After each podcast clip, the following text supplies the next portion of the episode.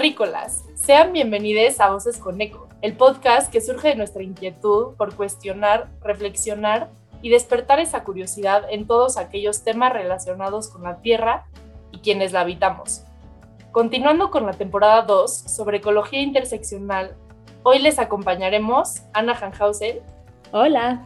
Y María Jax aquí con ustedes. Y tenemos a un invitado súper especial que viene desde San Juan Chamula, con quien hablaremos sobre su percepción de problemáticas ambientales. Mario, platícanos un poco sobre ti, quién eres y de, dónde vienes. Hola, ¿qué tal a todos? Muy buenas tardes. Pues mi nombre es Mario Alberto Santis Ruiz, originario y orgullosamente de San Juan Chamula, del estado de Chiapas, zona Tzeltal, Tzotzil, hablante de la lengua indígena, lo que es Tzotzil, eh, Lioshuke, eh, Kolabalik, la básica invitar, Muchísimas gracias por acompañarnos el día de hoy, Mario. Y pues para empezar con las preguntas, sabemos que todos percibimos el entorno con el cual nos relacionamos de una manera súper diferente. Para conocerte un poquito mejor, nos encantaría que nos pudieras platicar un poco más sobre tu manera de ver tu entorno y relacionarte con él.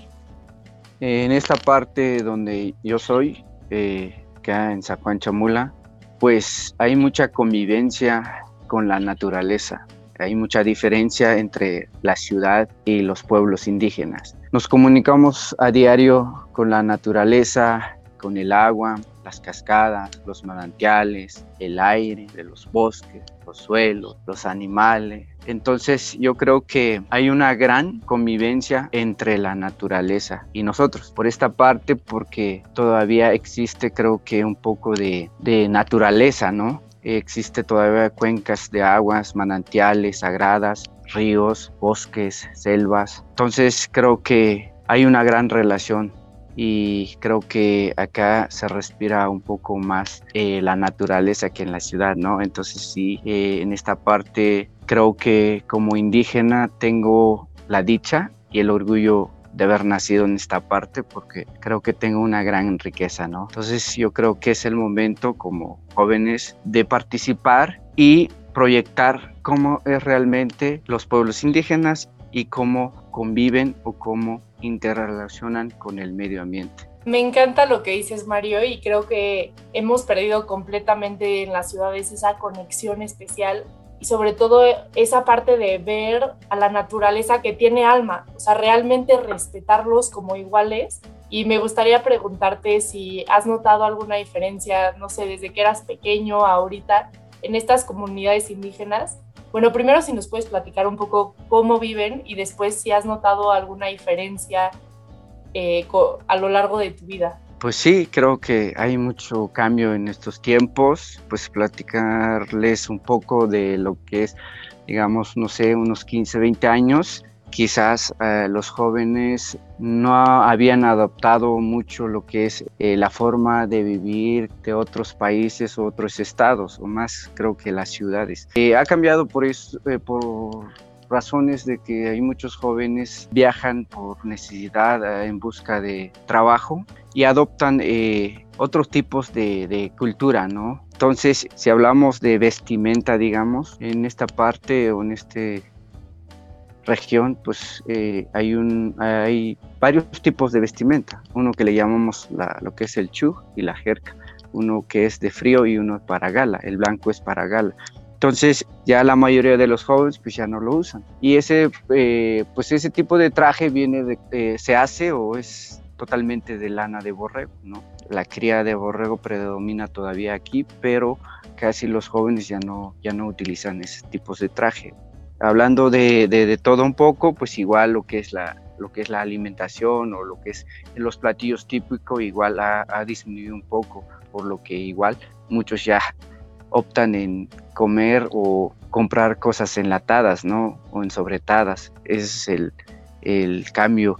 Y por otro lado, el cambio que ha hecho lo que es el cambio climático, ¿no? Sí, en esta parte sí ya se está notando. Quizás no mucho como en la ciudad, pero en esta parte todavía sí existe lo que es eh, eh, un aire puro, digamos, existe todavía los bosques, pero sí ya está llegando lo que es, eh, lo que es el cambio, ¿no? Porque aquí en esta parte eh, hay etapas o hay partes o hay meses donde, donde se da normalmente el calor o la helada, ¿no? Pero en estas épocas, pues ya creo que, como dicen, pues por acá eh, ya el clima ya está loco, ¿no? Entonces, pues ya, es algo así, ¿no?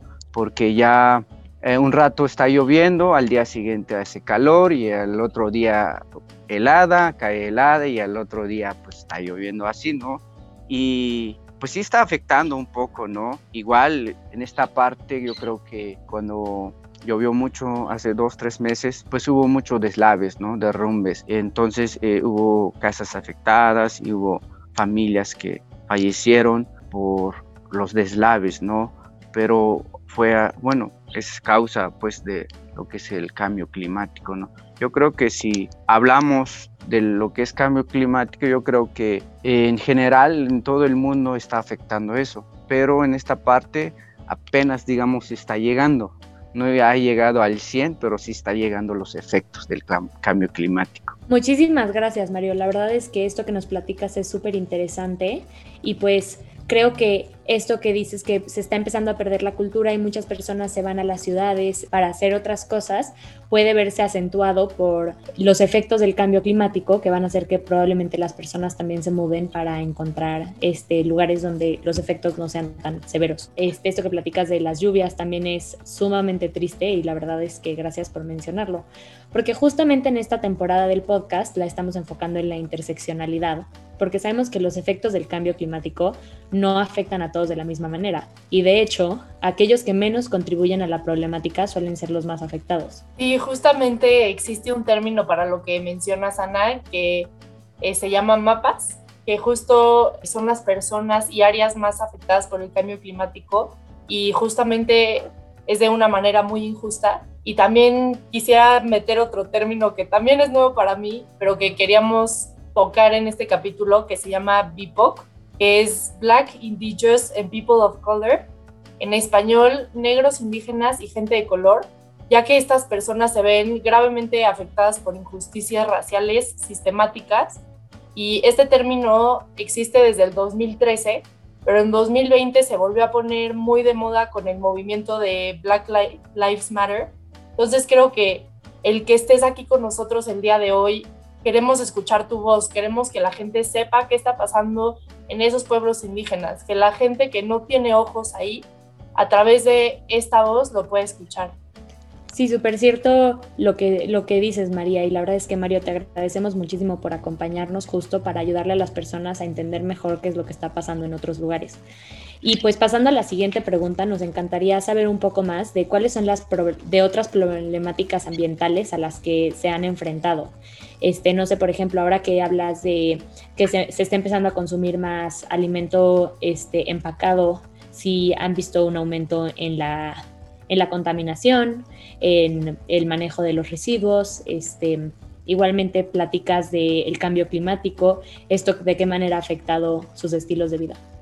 Bueno, yo creo que en esta parte, lo que es problemáticas, pues lo que he notado en esta parte de Chiapas, zona indígena, quizás falta un poco lo que es la información, la concientización y, ahí predomina un poco lo que es la ignorancia, ¿no? Y quizás hay jóvenes que no han concluido los estudios y eso afecta un poco por lo que a veces eso cuesta para que uno le diga qué está pasando o por qué está pasando esto, ¿no? Mucha gente por esta parte quizás no lo piensa o no, no comprende por qué está pasando esto, ¿no? Por, por falta de información o de concientización de, de, hacer cosas que no debería uno hacer, ¿no? Porque afecta a uno lo que es la naturaleza. Pero por falta de información o la ignorancia, a veces uno hace cosas que no debe, ¿no? O como quemar pues la basura o, o cuando uno siembra lo que es la milpa, pues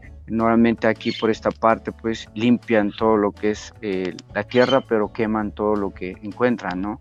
Entonces es una de las detalles que, que, predomina aquí. Y pues eh, como ya mencioné hace rato, pues los eh, efectos o problemáticas que hay o que ya existen aquí es más lo que es el cambio de lo que es eh, épocas de lluvia o de calor, todo lo que es el, movimiento de lo que es las épocas de las cosechas, cuando uno siembra aquí en esta parte, normalmente aquí por Chamola sembramos el mes de marzo, lo que es el maíz, pero en estos tiempos ya no uno no se confía si crece bien lo que es la milpa, porque a veces de repente hay años donde de repente cae helada donde no debe, ya no debe caer helada. Entonces ya como cuando ya, ya están en brote lo, lo las milpas, ¿no?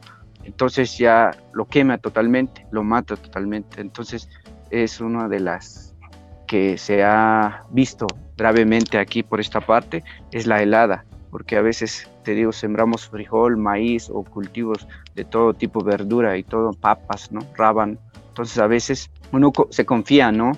Este año ya no, pues, eh, o este mes ya no va a caer y siembro mis cosechas o mi, mi repollo o mi papa, ¿no? Pero de repente como que cae, ¿no? Como que regresamos al invierno, ¿no? Y de repente cae helada y todo eso, ¿no? Pero sí, eh, esta parte sí ha pasado en esta zona creo que es súper fuerte lo que nos platicas, Mario, y, y, sí creo que estamos completamente desconectados con lo que comemos muchas veces, sobre todo la gente de la ciudad, va al súper y ni siquiera sabe cómo es la planta o de dónde salió, nada más apareció en el súper, ¿no? En una bolsa de plástico aparte. Entonces, creo que sí, sí es importante retomar esta conexión con la comida. Eh, bueno, por lo menos yo, mi primera vez que me empecé a involucrar con los temas de huertos urbanos, fue la primera vez que cultivé mi propia comida y sí fue un momento muy, muy fuerte de de entender de dónde viene realmente la comida y, es muy fuerte lo que nos platicas y sí creo que es importante que todo el mundo entienda la gravedad de las consecuencias de nuestra forma de habitar el mundo. Y quería preguntarte si en tu comunidad han tomado algún tipo de acción o qué acción crees que se debería de tomar para buscar soluciones a, a todas estas problemáticas que nos platicas que se están viviendo. Pues eh, lamentablemente o tristemente en esta parte siempre he tocado y quizás muchos eh, lo sepan o pocos, no sé, pero aquí predomina mucho lo que es eh, la política, pero no es una política, digamos, buena, sino que buscan un beneficio propio, digamos. Entonces, proyectos buenos, jóvenes que se agrupan o se forman algo para que hagan una diferencia, no siempre son tomados en cuenta o la mayormente no son tomados en cuenta. Y muchos jóvenes aquí ahorita están como que decepcionados o desanimados porque no los toman en cuenta. Yo en mi caso, hablo de mi persona, me nace de crear proyectos, ¿no? pero lo hago porque me gusta, ¿no? Porque realmente, como mencionaste hace rato, si tú sabes qué es lo que comes, cómo lo, cómo crece, cómo lo siembras, cómo cosechas, es como que te conectas. Como mencioné hace rato, todos los días en, por acá nos conectamos. ¿Por qué? Porque sales a tu casa, sales a la calle, pues al lado está el río, bosque, el manantial, si vas más para allá, pues están las milpas, están las verduras, eh, están las aves, de todo, ¿no? Entonces como que te hace inspirar a que, que siempre esté, ¿no? Que nunca desaparezca, porque te hace como que salir eh, y tener como que una química positiva o te da energías, ¿no? El sol, el aire que respiras, ¿no? Te da como que energía para que vayas al trabajo, pero feliz, ¿no? Entonces, cuando uno no sabe de, de, todo eso, creo que hace lo que uno desee, pero sin medir o sin saber consecuencias. O sea, no mide las consecuencias o no va más allá. ¿Qué va a pasar después? Entonces, ese es creo que uno de, los problemas de la sociedad, de una persona, porque no se da cuenta los efectos secundarios, ¿no? Entonces, esa es una. Pero yo en mi caso, lo poco, lo que he hecho aquí eh, es de, mitigar, ¿no? La, lo que es eh, el cambio climático. Uno de mis proyectos, creo que muchos ya lo saben, es lo que es el fogón ecológico multifuncional, que hace que ahorre leña, ¿no? Para que se disminuya lo que es la tala de árbol. Por esta parte, todo lo que es zona Alto Tzotzil abarca 22 municipios. Eh, son miles de familias que todos los días en la mañana eh, tienen que utilizar leña para calentarse, para uh, cocer lo que es el frijol, maíz, para hacer la tortilla, todos los días, todos los días. Incluso a veces dos hasta tres veces al día utilizan leña. Entonces, y es mucho lo que es la tala de árboles. Entonces, lo que yo hice, pues es crear un proyecto para mitigar un poco, ¿no? Si una familia utilizaba, no sé, o cortaba, no sé, tres, cuatro árboles al, al, al mes, pues el mínimo que, que se disminuya la mitad, ¿no? Que corte solo dos. Entonces ya estoy salvando dos árboles al mes, ¿no? Entonces es la idea que, que tuve. Y, y, la otra es de, de, utilizar lo que es abonos orgánicos, ¿no? Eh, yo tengo un proyecto de, bueno, tengo varios proyectos, pero la más me gustan son la del horno ecológico multifuncional y lo que es la cosecha de hongos setas o orejonas, porque es como un ciclo eh, lo que se utiliza ahí. Se utiliza lo que es la caña de maíz, todo lo que es el, lo que sobra del, del, maíz una vez cosechado, todo lo que es eh, la cáscara de frijol, igual se puede utilizar lo que es cáscara de café. Y de ahí una vez que se da todo el proceso para lo que es la cosecha de hongo, se regresa todo eso. Es como una composta o un abono, ¿no? No sé si le tengo unas fotos acá. ¿Es esta? Está increíble. Qué padre Ay, foto. Sí, si nos pudieras si nos las pudieras compartir para que las subamos a las redes y todas las personas que nos escuchen también la puedan ver cuando escuchen esta parte del podcast, estaría padrísimo porque vale toda la pena que lo vean, está increíble. Ok, esta parte es, es la, la, milpa, ¿no? Pero el, el, que está abajo es lo que es el, digamos, lo que se utilizó para lo que es la cosecha de hongos. Entonces es como un ciclo, se regresa, ¿no? Entonces esa es una de las eh, de los proyectos que tengo, más o menos, ah, bueno, las soluciones que le estoy dando por acá, pero sí, eh, como lo decía antes, pues falta mucho lo que es la concientización, falta mucho de, de, de, que la gente por acá, eh, los jóvenes, se den cuenta que está pasando algo malo, ¿no? Que está pasando algo que no, no es normal, que debemos actuar o debemos cambiar lo que estamos haciendo, porque si no nos va a llevar a algo malo, ¿no? Algo peor, ¿no? Pero sí estamos en esta parte haciendo eso. Qué increíble, en serio, todo lo que nos platicas y los diferentes proyectos que,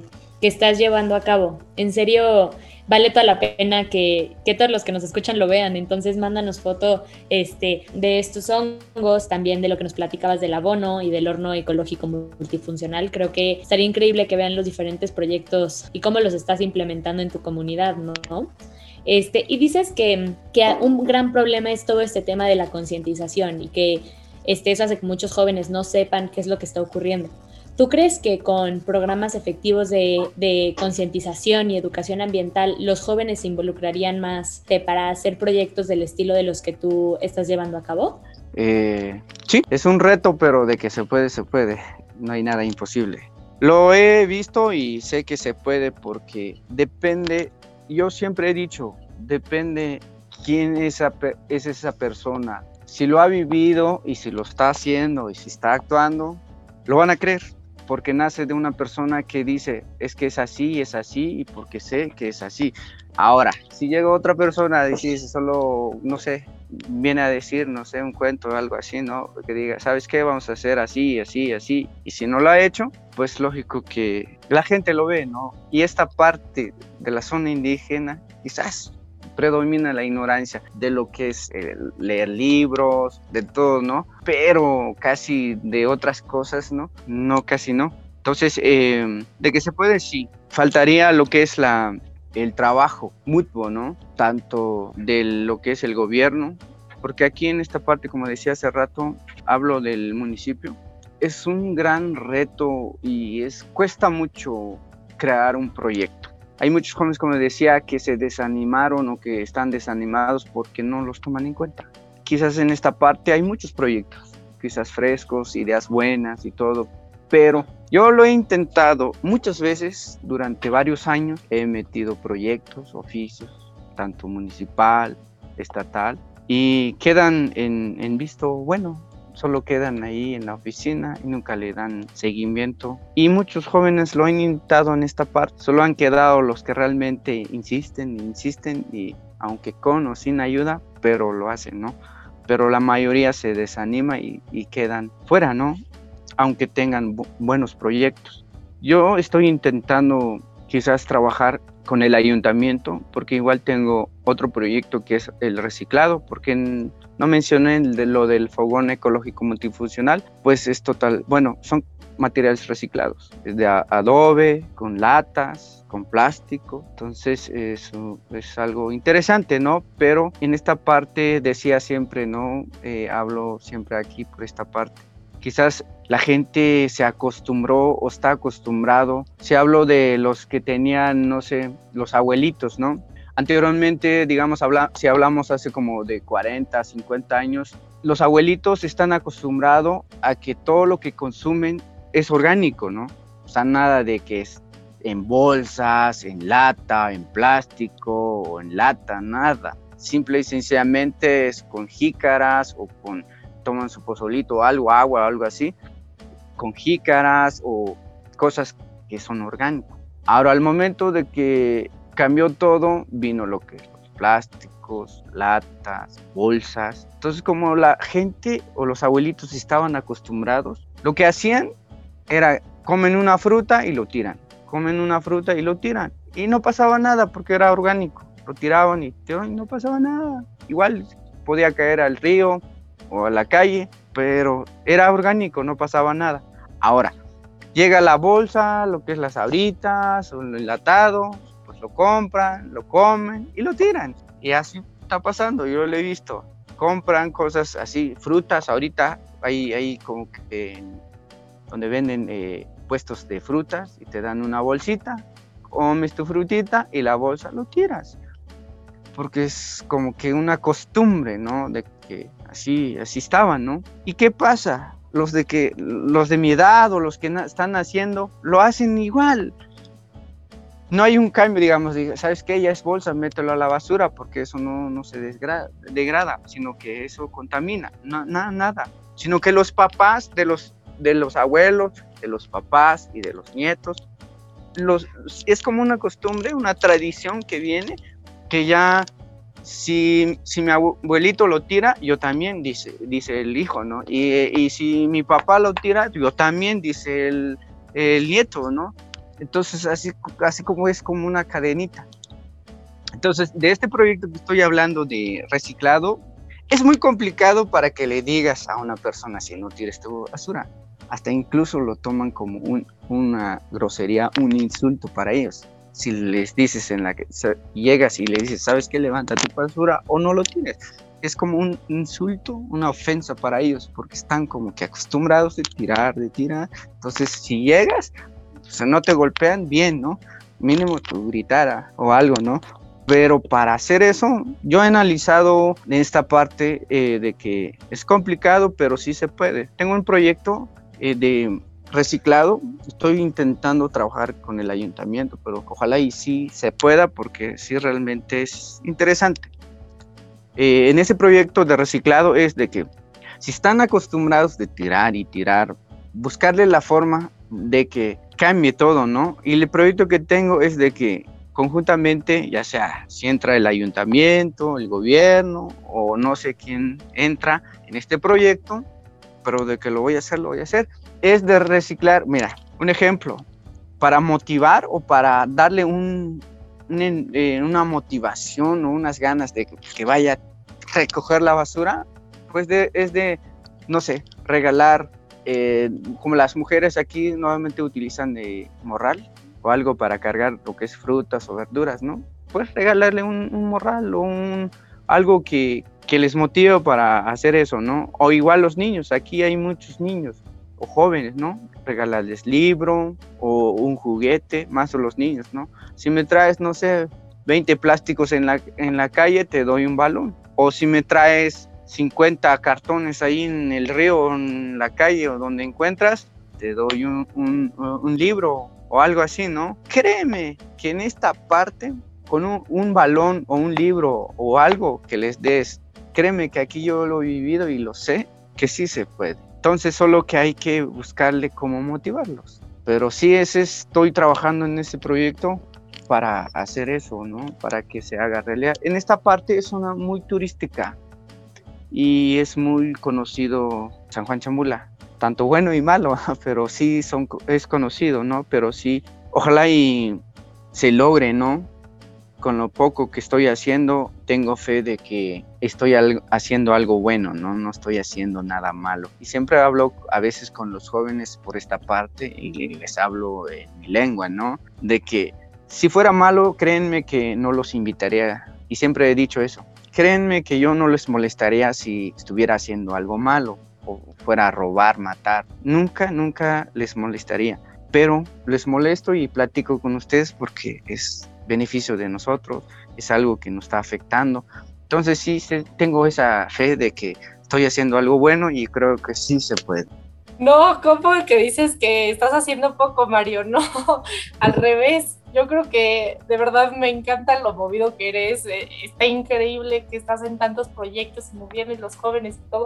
De verdad, Ojalá nos estén escuchando muchos jóvenes y se motiven de todo lo que estás haciendo y se multiplique gente como tú, de verdad. Y, me encanta esta parte que dices que al final el beneficio es para todos. Entonces a todos nos debería de importar. Y también me dio mucha risa lo de que tiran la basura, pero pues sí, al final la vida tiene sus propios ciclos naturales que se cierran de forma natural y estamos también a través de como toda esta tecnología, o sea, ahora la basura se tarda años en degradar.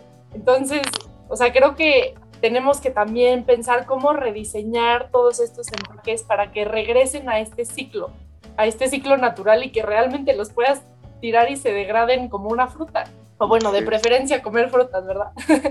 Pero, ay, nada más quería comentar súper rápido de lo que decías antes, que me encantó la forma en la que viven, o sea, como dices, salen de su casa y tienen el río y los pájaros y, y justo me recordó mucho a una película que acaba de salir que se llama Soul, que el mensaje que da esta película es hay que recordar que la vida son esos pequeños momentos que nos regala la vida, o sea, el escuchar el agua del río, el ver la luz, el sentir el calor, o sea, todos esos pequeños momentos que nos regala la vida, saberlos disfrutar.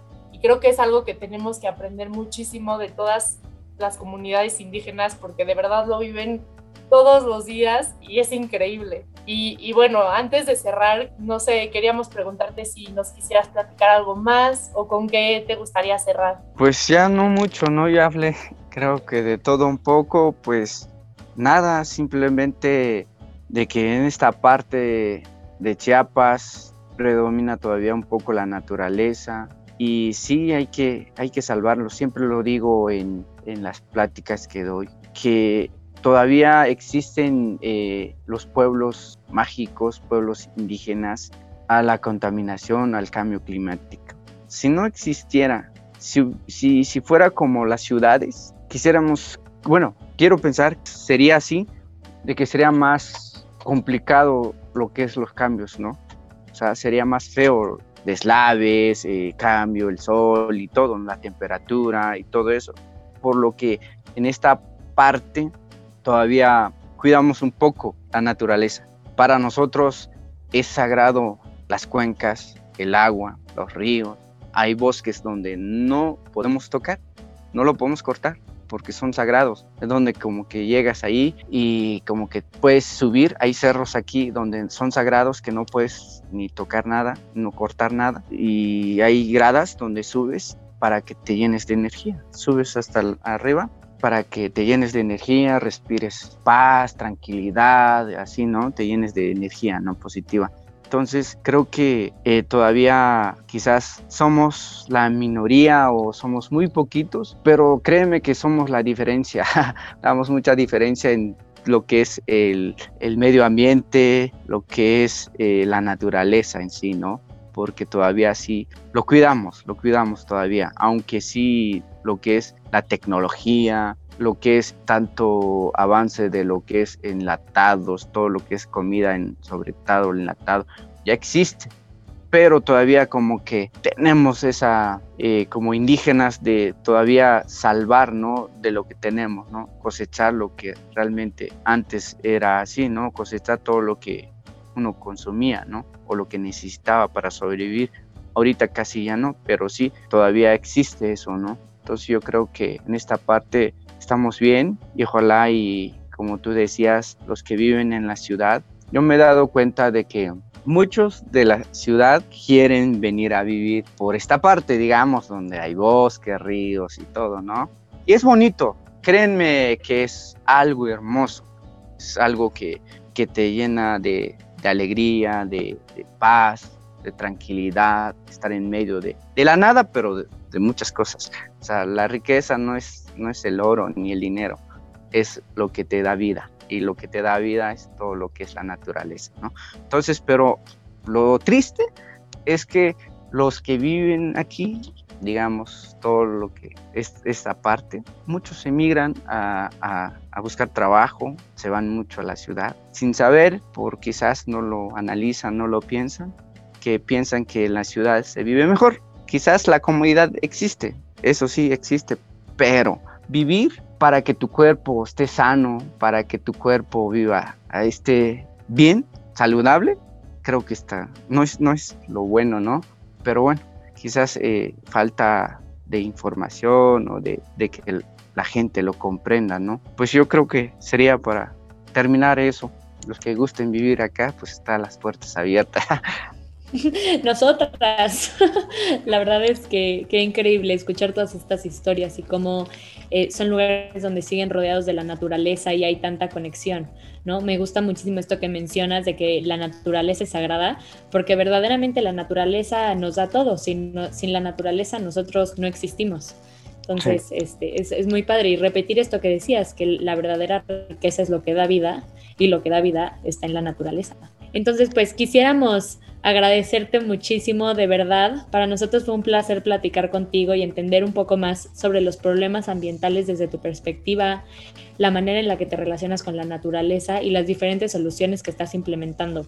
La verdad es que podríamos quedarnos aquí platicando contigo horas. Este, nos ha encantado todo esto que, que nos ha, has platicado, pero ya tendrá que ser para la próxima. Claro. Muchísimas gracias, Mario, por abrir nuestra perspectiva y creo que nos dejas muy grandes reflexiones.